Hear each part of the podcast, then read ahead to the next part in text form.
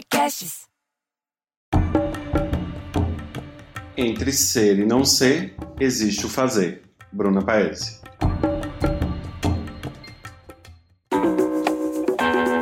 Olá, olá! Seja muito bem-vindo, muito bem-vinda para um novo episódio do Arte de Inspirar, o podcast para quem busca conteúdo transformador.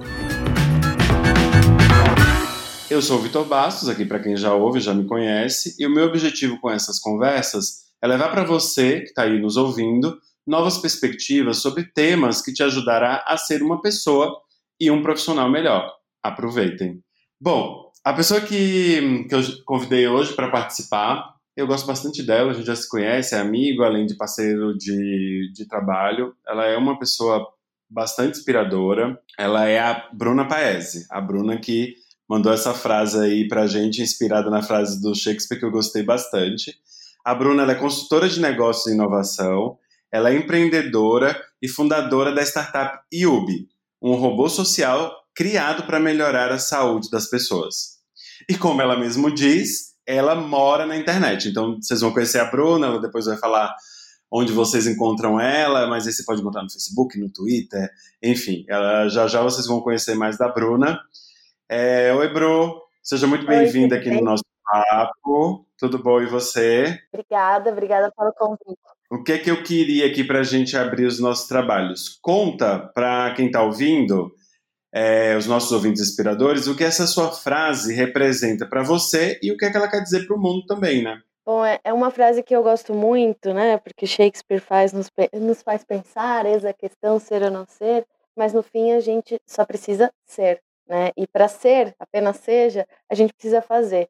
Então, é muito mais sobre ter a, ação, sobre querer ser, do que necessariamente qualquer outra coisa. Então, é um lembrete que para a gente ser, a gente precisa fazer. Mais do que falar, mais do que pensar, mais do que se questionar, a gente precisa agir. É isso. Boa. E eu acho legal também essa explicação sua, eu estava esperando você explicar, porque até quando eu falei, bro, vamos gravar um episódio, queria falar sobre intraempreendedorismo, e eu achei que na sua explicação já deu um insight bem interessante, porque quando a gente fala de empreendedorismo, as pessoas colocam, principalmente quem, e até eu mesmo, né, quando estava ainda CLT ou até contratado por contrato em alguma empresa, mas assim, funcionário de alguma empresa, né, eu tinha muito essa, esse medo do empreendedorismo, eu não imaginava que eu ia ser empreendedor, já até falei isso aqui em outros episódios, e colocava o empreendedor num lugar assim de uma pessoa muito, ai, corajosa, meu Deus, deve ser muito difícil ser empreendedor e tal. E a gente viu que dá para ser e você tem muita experiência nisso, né? Dá para ser empreendedor ou ter pensamento, atitude, características, habilidades de empreendedor onde a gente estiver, né?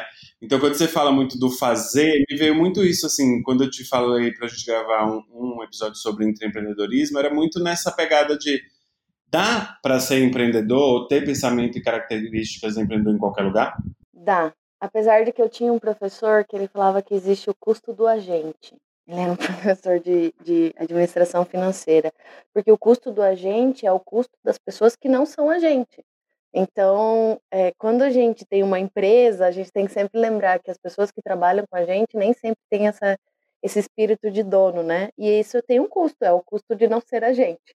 Então, é, tem como, mas essa, esse, esse pertencimento, né, esse pertencer, esse achar dono da empresa é um.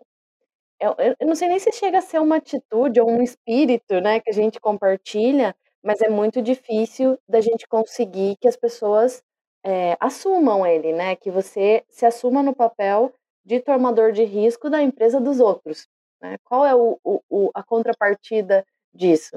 Então, tem muitos desafios ainda em termos de intraempreendedorismo, que é fazer as pessoas se sentirem também donas daquilo, que a gente tem que trabalhar bastante. Em, ter, em termos de estrutura organizacional, que é as empresas permitirem que o, o empreendedor, o intraempreendedor, né, é, tenha atitude, sugira projetos, que veja a oportunidade, que questione, porque na maioria das empresas isso não é algo padrão, né? Não é comum você encontrar um espaço onde as pessoas podem ser quem elas quiserem, né? Muito pelo contrário. E no geral também eu percebo que existe uma resistência também dos líderes, né? Ou até uma, um medo, né? Do líder. Não sei se isso evoluiu bastante.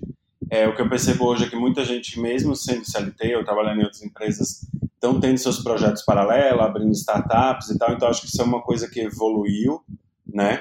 É, então acho que isso evoluiu bastante, mas recentemente, até no início do ano, é, uma empresa que eu trabalhei me chamou para um, voltar para um cargo bem estratégico assim e tal. E eu falei, cara, eu tenho uma empresa, não gostaria de deixá-la e tal. E como isso foi um fato determinante assim para eles decidirem até não me procurar, porque no fim das contas é, foi a sensação que eu tive assim com o retorno é que seria aquela coisa ah mas se você já tem o seu e a gente vai ter alguém que está com a, com a atenção dividida a gente não quer. Me deu essa sensação sabe? E aí por mais que a gente fale de empreendedorismo empreendedorismo de estimular as pessoas também a, a, a ter essa veia empreendedora eu acho que você também tem que se permitir a ter pessoas que que já fazem isso, né, ou até que, que consigam de fato colocar isso de uma forma mais consistente para fora. Então, é como romper, né, Bruna, esses, esses padrões ou essas resistências assim, mais conservadoras das empresas? Sim. E é um processo longo, né, Vitor? Porque isso passa por vários aspectos, desde você se sentir seguro com a autonomia do outro, até você não, não, não se sentir ameaçado para perder seu espaço, que são as grandes travas né, da gestão em qualquer, é, qualquer empresa, é o que a gente vê, né? Eu brinco que é o, o chefe monogâmico e o chefe poliamor. Quando ele é mais uma cabeça de, não, você vai me trocar, na primeira oportunidade você vai com outro, ele não vai te dar muita abertura, né? Ele é, um, é um, aquele chefe mais voltado para a monogamia uma referência totalmente fora do padrão, mas que ajuda a pensar muito de como as pessoas são abertas para te perder de alguma forma, né? Então, por exemplo, essa, essa pessoa que tentou te contratar, se ele pensasse assim, poxa, mas se ele for para outro lugar, tudo bem, ao, ao menos ele deixou aqui uma grande contribuição que outras pessoas não conseguiriam trazer, porque ele tem essa visão de empreendedor de fora. Então, às vezes a gente também tem muitos conceitos, né? A gente pensa no funcionário eterno, o funcionário que vai ficar ali até o fim dos tempos e, e fiel. E, na verdade, tem que, tem que valer o tempo que ele está ali, né? Se for dois meses, se for um ano, se for dez anos, que seja produtivo, ou produtivo não no sentido de produção, mas que seja frutífero para a empresa e para todos, né? Então, tem esse aspecto de liderança mais é, permissiva, mais autoritária, que vai fazer diferença.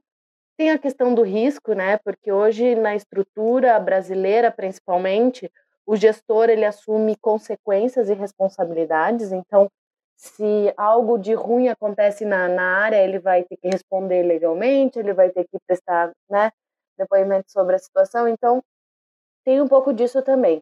Mas eu tive a oportunidade de trabalhar numa empresa, uma multinacional que, que agora é, foi comprada já faz um tempo, que era incrível a capacidade que tinha em termos de cultura organizacional das pessoas realmente criarem coisas internamente.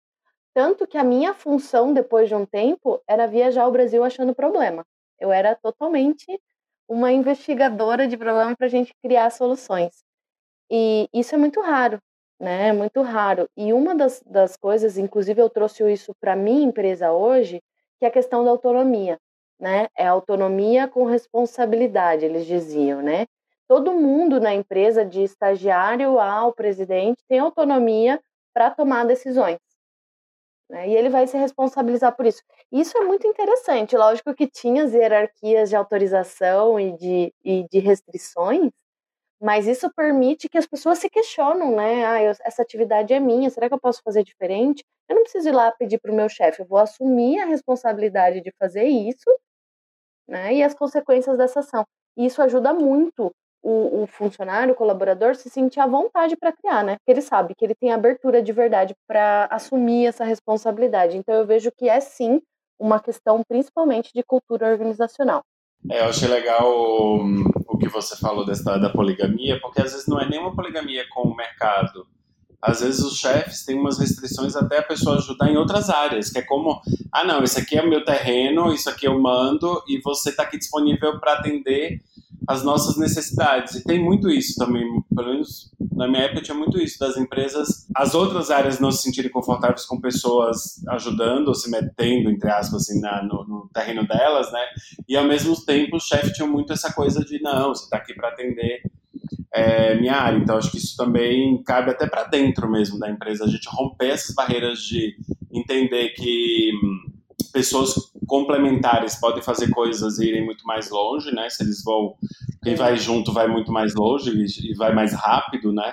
Então isso eu acho que é um, um, um, ponto bem, bem importante. E isso, esse outro que você acabou de falar, que é de você de fato ter autonomia.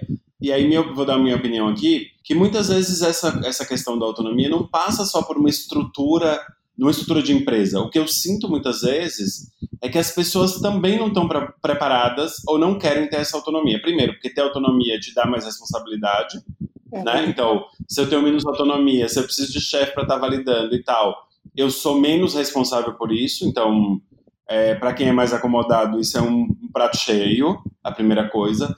E a segunda é que a gente, por mais que fale-se muito disso ainda, mas muita gente que está nos locais de poder e de liderança e gestores, até não gestores assim que são mais velhos, até da minha idade talvez, a gente foi muito acostumado a não errar, porque errar era feio, errar era ruim. Se você erra, você vai ser demitido. Quantas vezes as pessoas já não ouviram isso? Se errar, a gente te demite. Na minha época ainda tinha esse história de se você errar. Então as pessoas também passaram a, a não se arriscar. E desde pequeno também, assim, até os pais nossos pais costumam ter uma super proteção com a gente. E não, e não acostuma as crianças a tentarem ir um pouco mais, a também a se arriscarem. Ou pelo contrário, ele está o tempo inteiro monitorando, qualquer passo em falso já vai para cima, e isso também faz com que crie medo, que resistência acaba criando um, outras crenças, né, assim, diferentes. Você acha que a, a, a criação ou a escola que a pessoa passou pode interferir nisso ou como quebrar essas barreiras hoje em dia? Você falou uma coisa que é essencial e que foi uma das descobertas fazendo o Yubi, né? E que eu conto muito isso porque é, uma, é um ponto que faz muita diferença lá na frente, que é como a criança desenvolve essa própria autonomia. Antigamente, a maior reclamação dos profissionais de saúde em relação ao tratamento infantil era que os pais eram ausentes, né? O pai os pais não, não, não se engajavam tanto. E hoje o grande problema é a superproteção, porque os pais não deixam a criança pensar por ela mesma, tomar decisões sozinhas, é, agir sem medo, agir sem uma proteção, agir sem alguém tomando uma decisão junto com ela. E isso reflete na falta de autonomia, né? na falta de conseguir tomar uma decisão sozinha, de você criar coisas sozinhas, de você se autogerenciar, de você se autogovernar. Então, essa, essa situação que a gente coloca de passar, né, durante a educação, de não ter um espaço para criar, para se desenvolver, para ter uma própria personalidade, isso acontece muito, né? A formação em algumas culturas, como a nossa, por exemplo, onde é muito rígida, onde a criança né, ela não tem um espaço para ser criativa, de forma geral, isso vai afetar lá na frente. Nós vamos ser adultos sempre que seguem ordens, adultos que não têm um, uma coragem ou uma iniciativa de tomar uma decisão simples entre comer um doce ou não.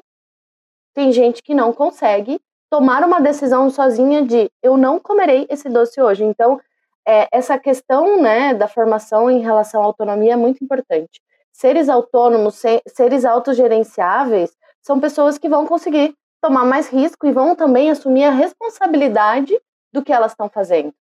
Ok, então, se eu decidir que eu vou comer um doce, eu tenho uma consequência. O que geralmente não é um pensamento comum se alguém está tomando a decisão por mim.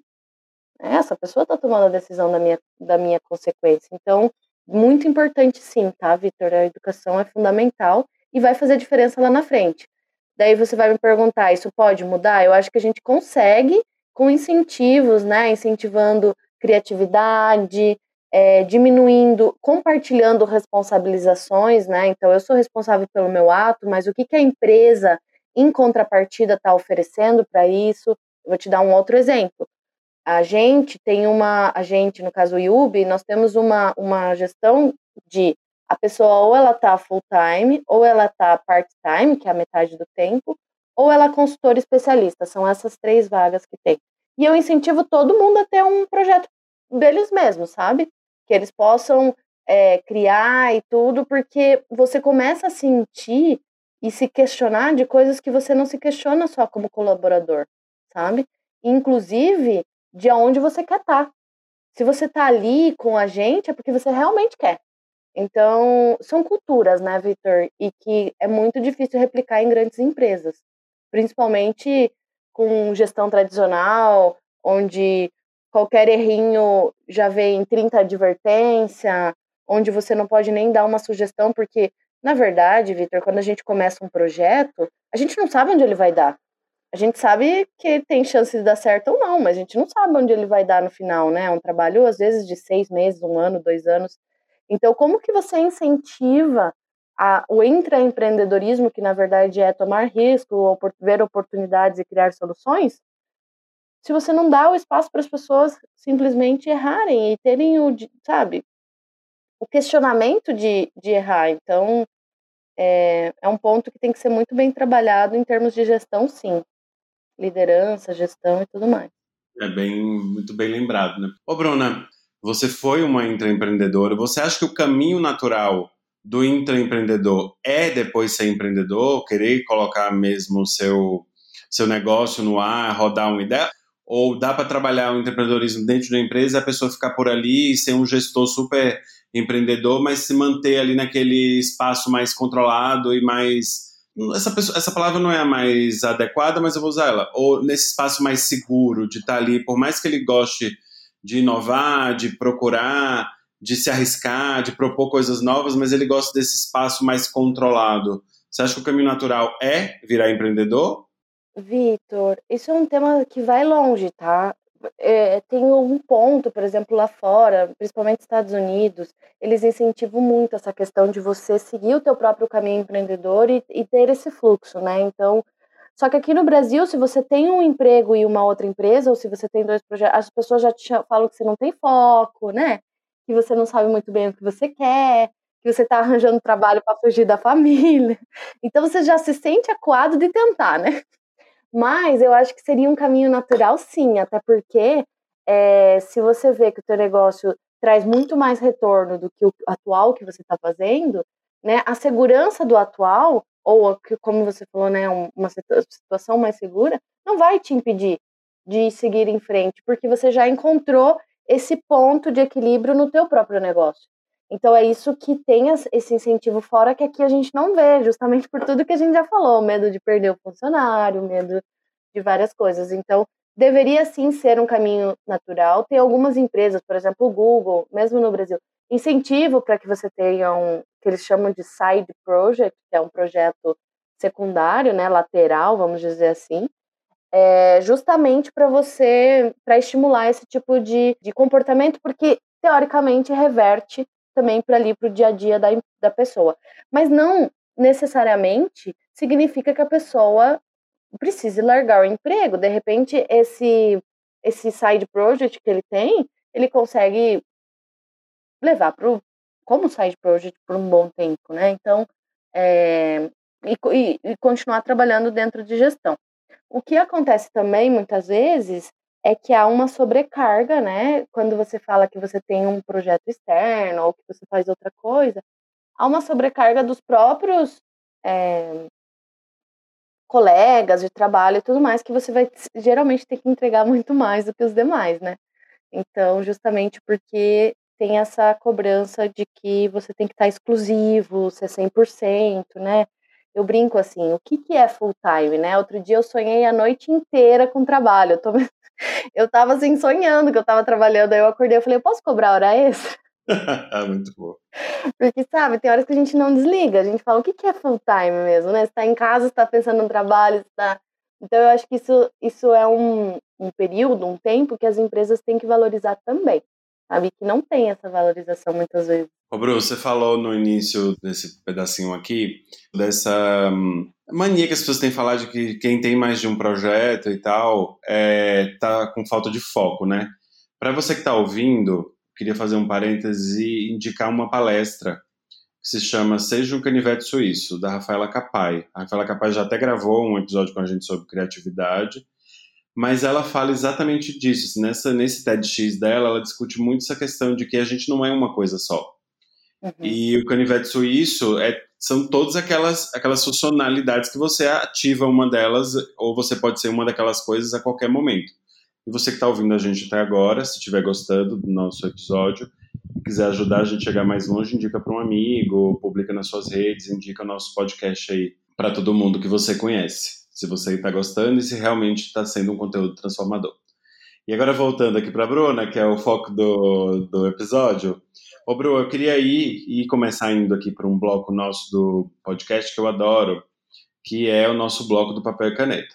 É o bloco do tá. senta, você que está aí, senta e anota que vem dicas práticas que podem ser usadas desde agora para te transformar numa pessoa, num profissional melhor. E aí eu queria te fazer uma pergunta, é, Bruna, para ver se a gente consegue dar alguns insights ou dicas aí para quem está ouvindo de como você melhora sua veia empreendedora ou tem comportamentos empreendedores, independente de onde você está. O que eu quero dizer com isso? Se você está desempregado, se você está numa empresa CLT, se você está abrindo seu próprio negócio, se você já é, já tem um negócio consolidado, como você consegue manter ou ativar essa veia empreendedora, Bruna? Quais são essas habilidades? O que é que você consegue dar de dica para quem está lá? Porque eu sei que você sempre foi muito, é, desde quando era CLT é muito empreendedora, então assim, o que é que você acha que tinha de diferencial? O que é que você pode dar de dica aí pra galera? Tá, Vitor, assim, eu tenho pensado muito, eu sempre vou pensando muito na, nos, nos pontos, nos porquês, né? Eu sou muito questionadora.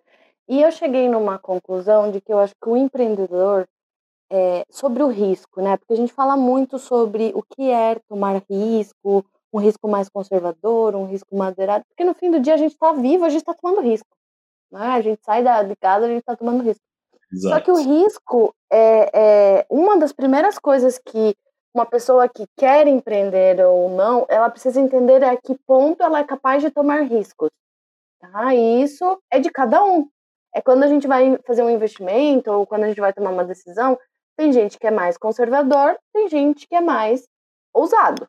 E isso não é melhor ou ruim, é de perfil mesmo, não tem nenhuma é, ciência ainda que, que conseguiu provar que você consegue destravar as pessoas. Não, é, é uma questão de perfil, da educação, da cultura, da personalidade, de quanto que a pessoa realmente quer, quer abrir mão, né? Então, isso é muito importante conhecer qual é o seu perfil de tomar riscos. Porque se você sabe que é um conservador, se alguém chegar para você e falar assim: olha, eu tive uma ideia aqui, vamos nos juntar e construir um foguete para ir a Marte muito difícil, né? Você não vai. Você vai ficar ali muito mais no seu, na sua decisão tradicional. Você vai se sentir assustado, você vai se sentir é, pequeno porque você não é capaz de topar uma ideia genial de mandar a gente para Marte, né? Vamos dizer assim. O outro ponto que aí é não relacionado a risco, mas relacionado a desejos, que é o que te move. E isso também é muito subjetivo e muda de pessoa para pessoa. Tem gente que precisa de motivação para desenvolver. Então, essa pessoa que é, não consegue gerar sua própria motivação, ela vai ter dificuldade de acordar um dia difícil e saber que ninguém vai vir socorrer ela, que ela tem que levantar e, e empreender. Que ela não pode simplesmente ir para frente né, do computador e ficar ali esperar o dia passar que o, que o dinheiro vai cair. Então, isso é também sobre o que faz você conseguir se governar, o que faz você conseguir é, levantar todos os dias para continuar perseguindo o que você quer, tá? E isso é um ponto que também vai variar de pessoa para pessoa.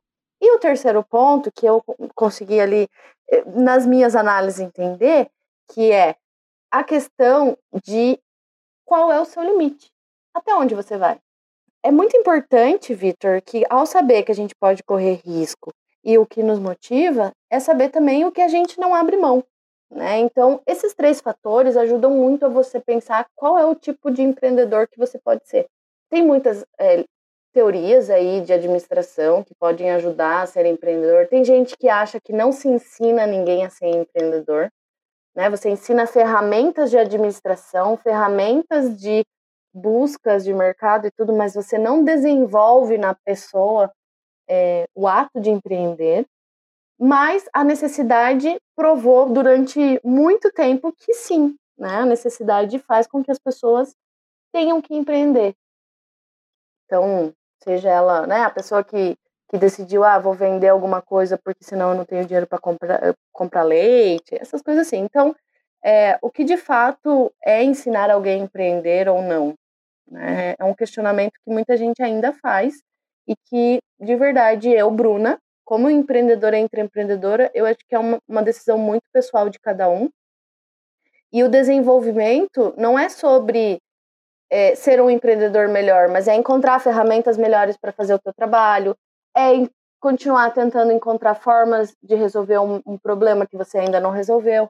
Então é muito mais sobre um aperfeiçoamento de ações do que da sua alma, sabe como? Então eu, da mesma forma que eu, eu sempre advogo que não é para todo mundo. Né? Muita gente fala, não, todo mundo pode ser empreendedor, todo mundo deveria ter mais é, esse espírito de querer resolver, mas não é. Né? Algumas pessoas não vão ter. E é bom que, que tenham pessoas que são mais execução, que são menos criativos, porque o empreendedor também tem um lado que otimista que chega a ser insuportável, né, Vitor? De que, meu Deus, tá toda hora fazendo alguma coisa, chega a cansar, né? Você tem aquela amiga que quando você olha, meu Deus, tá vendendo bolsa, daí de repente tá vendendo os cremes, daí de repente tá vendendo, você fala, gente, como é que. Então, é, tem muito isso também, muito da personalidade de cada um e do que é ser empreendedor e não é para todo mundo. Tem que separar, tem que gente que fala assim, ah, eu não sei vender, eu sou ruim de vender, como é que eu vou ser empreendedora? Sabe, você não necessariamente precisa vender para ser um empreendedor. Não precisa? Você pode ter um parceiro que é bom de venda, né? É, pode. Por esse lado, sim. Mas eu acho que, assim, o que uma, na minha opinião, né, uma das coisas que move principalmente um negócio é você vender, né? Sim, então, sim. o ponto de partida, de fato, para você ser empreendedor é você querer vender alguma coisa. Você até pode não saber vender, você pode achar que você não vende, mas acho que o ponto de partida para tomar a decisão de querer ser empreendedor é eu quero vender alguma coisa que eu acho que soluciona algum problema de alguém que vai fazer diferença para o mundo. Se é assim, é, mas... ou, ou, parar no eu quero vender alguma coisa para resolver um problema de alguém. Mas o ponto de partida é sempre isso, né? Então eu também é. acho que não é para todo mundo. É, o que eu acho, o que eu vejo, percebo, é que existe um movimento no Brasil muito interessante nos últimos anos, que é muito provocado pelo momento econômico que a gente está passando. Então, as pessoas, por se ver em muitos, muitas situações sem possibilidade de uma recolocação adequada, a pessoa entra nesse lugar de, de, de, de empreender, de empreender, de criar alguma, alguma coisa para solucionar algo para alguém. E aí, depois disso, a pessoa entende que ela pode continuar porque ela fez todo um esforço e, e que foi mais ou menos o que, o que aconteceu comigo. Assim, eu não fiz porque eu não. Não era que eu, eu não estava com, com dificuldade de me recolocar, mas no momento da parada e pensando como vinha minha carreira sendo executivo de empresa nos últimos anos, eu falei, bom, eu acho que agora eu já consigo ajudar de outra forma. E, uhum. e me joguei no risco. Óbvio que é. nem todo mundo tem essa coragem, eu não, não fiz milhões de planejamentos como deveria ter sido feito, já até falei disso aqui antes, tem um episódio que a gente fala de empreendedorismo com a Camila, que eu comentei bastante sobre isso, mas eu me joguei na vontade de e na crença de que eu tinha um potencial para ajudar um grupo de pessoas, que é o que eu faço, né? Então, que é entrar nessa, nesse lugar de querer realmente desenvolver uma carreira, muito menos sobre vender alguém famoso e muito mais sobre como eu consigo, através das pessoas, ou que elas deixem legados mais profundos e, e com ajudas de, de empresa e tal, né? Mas Sim. eu concordo com você, assim, que eu acho que nem todo mundo, e que bom que não é todo mundo também, porque eu acho que precisa ter os empreendedores, precisa Sim. ter quem trabalha. É, é, muito legal você ser provedor de novos empregos, sabe? Ajudar também, de algum jeito, a economia circular, porque você está ajudando, né? E dando emprego uhum. ao, a alguém que está contribuindo aí também quem, né, um pedacinho que seja nessa, nessa responsabilidade né, de, de, de ajudar aí. Então, Mas, Victor, Hoje, isso é até interessante comentar, tá? Hoje, principalmente as startups, que são modelos que você pode explorar mais em termos de gestão, de administração, de formato, elas trazem a questão de você dar equity, né, da parte da, da participação da empresa para os funcionários, né? Ter planos onde você entrega. Isso ajuda muito também na questão do ownership, né, de você se sentir dono daquele, daquele processo e também pensar é, menos com o custo do agente, como dizia meu professor.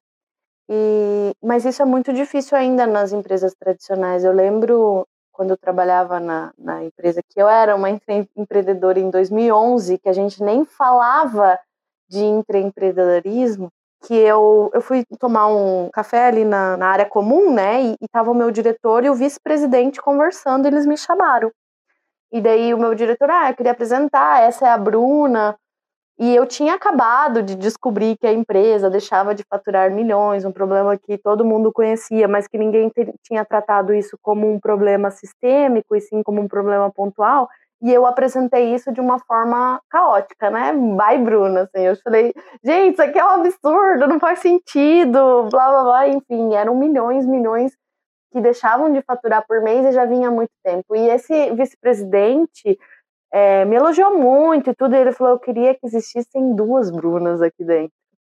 Isso me tocou muito, sabe, Vitor? Porque foi um momento onde eu entendi que perfis como o meu, que é mais curioso, descobridor, né, mais questionador, mais de querer resolver problema, tem espaço em grandes empresas, que muitas vezes num nível médio, que é onde a gente começa, né, analista júnior, sênior, que daí você vai para um, uma posição mais gerencial, não é bem visto, né? Você se destacar, você ter muita ideia. E aconteceu o extremo oposto quando eu fui para a Unilever, que é uma, uma estrutura mais rígida, né, mais conservadora e tudo mais. E eu cheguei com aquele meu espírito, eu fui contratada pelo meu espírito, e eu cheguei lá com toda aquela energia. Aí, na primeira visita que eu fiz numa farmácia, um, uma pessoa que já está há muito tempo na empresa falou assim: ah, a gente está muito tempo aqui tentando entender como a gente faz esse negócio do estoque, que eu não lembro muito bem a gestão. Eu falei, mas por que vocês não fazem assim, natural, Vitor? Eu não estava querendo ensinar ninguém a nada, sabe? Eu só questionei, porque o cara simplesmente fechou a cara e me tratou mal depois de uns dois meses. Depois eu fui entender que ele nunca tinha pensado naquele negócio que em cinco minutos eu tinha sugerido com uma pergunta. Então, é, incomoda incomoda você ser uma pessoa questionadora e que vê oportunidades de gerar negócio dentro das empresas, em próprios seus pares, não necessariamente da gestão. Por quê? Porque não é, não é incentivado, né? Ninguém chega para para a galera analista e fala, gente, olha, vocês verem uma oportunidade, vocês verem um lugar que a gente está perdendo dinheiro, pensa que a empresa vai ser melhor. Se todos pensarem juntos, né? Isso não existe. Então, é, são barreiras Sim, não vou dizer que hoje não existe, né? São nove anos, não vou dizer que isso simplesmente desapareceu, mas posso dizer que melhorou. Até as pessoas com quem eu trabalhei na época já me procuraram dizer: Nossa, Bruna, como a gente fala de você, que a gente perdeu uma pessoa inovadora, que a gente podia ter te mantido, sabe? Porque marcou. E hoje eles têm muito mais pessoas assim, porque em algum momento eu passei lá e houve esse registro. E eu acho isso também muito legal, Vitor, porque mostra que às vezes a gente precisa de desbravadores. A gente precisa de pessoas questionando o status quo. Por mais que seja dolorido, por mais, né, tem, tem jeitos de se fazer, mas é super importante dentro de um processo de investir, de, de ter ideias, de gerar novas soluções, de resolver um problema, de pessoas questionando e desbravando coisas que ninguém fez. É muito interessante, eu acho muito maravilhoso esse processo de gravar o podcast, porque assim, quem ouviu o episódio 23, esse vai ser o nosso 24, número 24. A gente falou com a Marta e ela falava exatamente de medo, que é o oposto do que você é, Bruna. Tudo que você tem de desbravar, de destemida e tal, era o oposto. E ela estava falando do processo dela, de como ela conseguiu é, fazer algumas mudanças na vida e como, ela, como era doloroso, como era difícil, e todo esse essa carga familiar que ela tinha de cobranças e tal, e como foi doloroso. E agora a gente estava ouvindo aqui já uma coisa completamente ao avesso, e como é maravilhoso essas diferenças, e a gente entender que também tem lugar E como você mesmo falou, acho que tem, é como na militância, assim, tem os militantes mais agressivos, mais enfáticos e tal. Todo mundo tem esse, essa importância, porque talvez eles são os mais corajosos também de dar a cara para bater. E depois disso, amolecer aí a, ou, a carne para quem vem depois já estar tá mais tranquilo e conseguir fazer a coisa acontecer. Que é mais ou menos Sim. o que você está falando aí, do que você fez, por onde você passou, né? Sim, e foi uma, uma das coisas que quando eu saí da, da GVT, é, meu diretor me chamou para conversar na sala. Imagina, ele tinha, tem, na época ele gestionava 200 pessoas, se não mais. E ele me chamou na sala, eu, analista sênior. Ele falou, assim, acho que uns 20 minutos, assim, de, do meu perfil, de, de que ele me via é, muito à frente de empresas, não necessariamente coordenando equipes. E ele me falou um negócio que marcou na minha vida e parece bobo, parece assim, tipo, simples, mas que quando nos momentos difíceis eu me lembrei muito disso. É, Bruna, você tem uma coisa que poucas pessoas têm, você não tem medo. Você não tem medo de, ah, você vai lá, publica um livro de poema, você não tá nem aí se o povo vai achar bom, ruim. Eu pensava assim, meu Deus, eu fico tremendo, né? Mas você vai lá e faz. E isso me ajudou muitas vezes, onde eu tive dúvida se eu deveria ir numa ação, se eu deveria fazer alguma coisa, que no fim, você ser destemido te ajuda também a concluir muitas coisas, sabe? Então eu assumi esse papel de também de desbravar, de ser destemido, e me ajudou muito. Em contrapartida, eu tenho que lidar com o fato de, de ser né, muito enérgica. Eu, principalmente em termos de gestão, né, agora com a minha empresa, de pessoas, eu tive que aprender muito, Vitor. Porque eu sou um trator. Eu falo, vamos, galera, vamos fazer esse negócio. Daí o povo me olha assim. Peraí, também, né? Não é bem assim, não tem tanta energia. Então, tem que dosar. Eu acho que a gente é um, um, um, eterno. Eu acho que o grande erro da gente é tentar achar o equilíbrio. Ele não existe, né? O equilíbrio é, é, é uma das coisas que eu, em termos de terminologia, questiono muito. É, do mesmo ponto da resiliência, né? A resiliência fala, nossa, Bruna, você é tão resiliente de você ir ao extremo e voltar, mas desde que você vai ao extremo, você nunca volta ao mesmo ponto. Então, é, os extremos não faz você ser mais forte porque você volta ao ponto interior, mas porque você descobriu novas coisas que você não conhecia quando você voltou. E, e isso também é sobre ser destemido, ser um furacão, porque o equilíbrio não é a paz, né? Eu não vou fazer nada, vou ficar quietinho, não vou criar nada. Muito pelo contrário, é entender como essa energia pode ser potencializada se colocada no lugar certo e não deixar de ter essa energia, sabe? Então o equilíbrio ele não vem na, na equiparação do oposto, mas no aperfeiçoamento do que você tem de bom. Minha modesta opinião, se está certo ou não, Victor, podemos discutir. Muito bom. O papo tá aqui gostosinho, mas eu tô aqui indo para um outro bloco que eu gosto bastante, que é o bloco da indicação para inspirar. Ô, Bro, agora que a gente é. já está aqui quase chegando nos nossos finalmente, mas antes disso eu queria que você indicasse aí para os nossos ouvintes, inspiradores, um livro, um autor, uma série, um documentário, uma palestra, enfim, algo que te inspirou e que pode inspirar eles também. Ai, Vitor, eu sou uma vislumbrada, tudo me inspira, sabe? Tudo. E eu sou uma pessoa também, eu queria fazer um disclaimer aqui, inclusive, eu não sou uma pessoa muito de culta, sabe? De, de ler, de conhecer autores e tudo, mas eu, quando eu tenho, marca. Então eu gosto muito é, de um livro chamado Princípios, tá? Que te ajuda muito a pensar sobre essas relações que a gente tem dentro do trabalho, dentro das nossas estruturas e que ajuda muito a gente se colocar nessas negociações, porque no fim do dia, Vitor, é, ser um empreendedor, claro, como eu falei, tomar risco, saber o que te move, tudo, mas no fim do dia é também sobre como você negocia, como você vem, né? É muito mais do que vender uma ideia, mas de como você se coloca, da imagem que você está passando. Então a gente fala muito disso em comunicação, em vários pontos. E esse livro, em especial, ajuda muito a ver isso sobre um ponto de vista organizacional. Então, eu acho que para intraempreendedores pode ser bem interessante. Ele é mais voltado a comportamentos, né, do que necessário uma parte mais técnica, porque no fim é isso. É você vê uma oportunidade, você vai ter que convencer teu chefe, você vai ter que convencer teus colegas, você vai ter que convencer todas as pessoas ao teu redor que o momento é olhar para esse problema agora, porque senão ele vai gerar muitos outros problemas que vocês não estavam vendo, né? Então eu recomendo é, esse. São princípios, só isso mesmo, né? Princípios do, do Ray Délio, Dálio, alguma coisa assim, não, não sei como se pronuncia. Ray Dalio. É com Y, né? O Ray, Ray Dalio. É muito bom para isso, sabe? Para você entender muito esses aspectos, entender é, quem é você no mundo e no mundo corporativo é um livro bem bacana. Lógico assim, tem os seus pontos, porque é um escritor americano e algumas coisas não vão aplicar pra gente. Muito bom, muito bem, muito bom, muito bem. E agora, Bro, agora sim, já é final finalmente mesmo. É, queria até já começar aqui te agradecendo por ter topado participar, por trazer um pouco da sua experiência. Sei que você tem muitas outras, a gente podia ficar aqui horas e horas falando até sobre o Ubi, seus projetos e outros.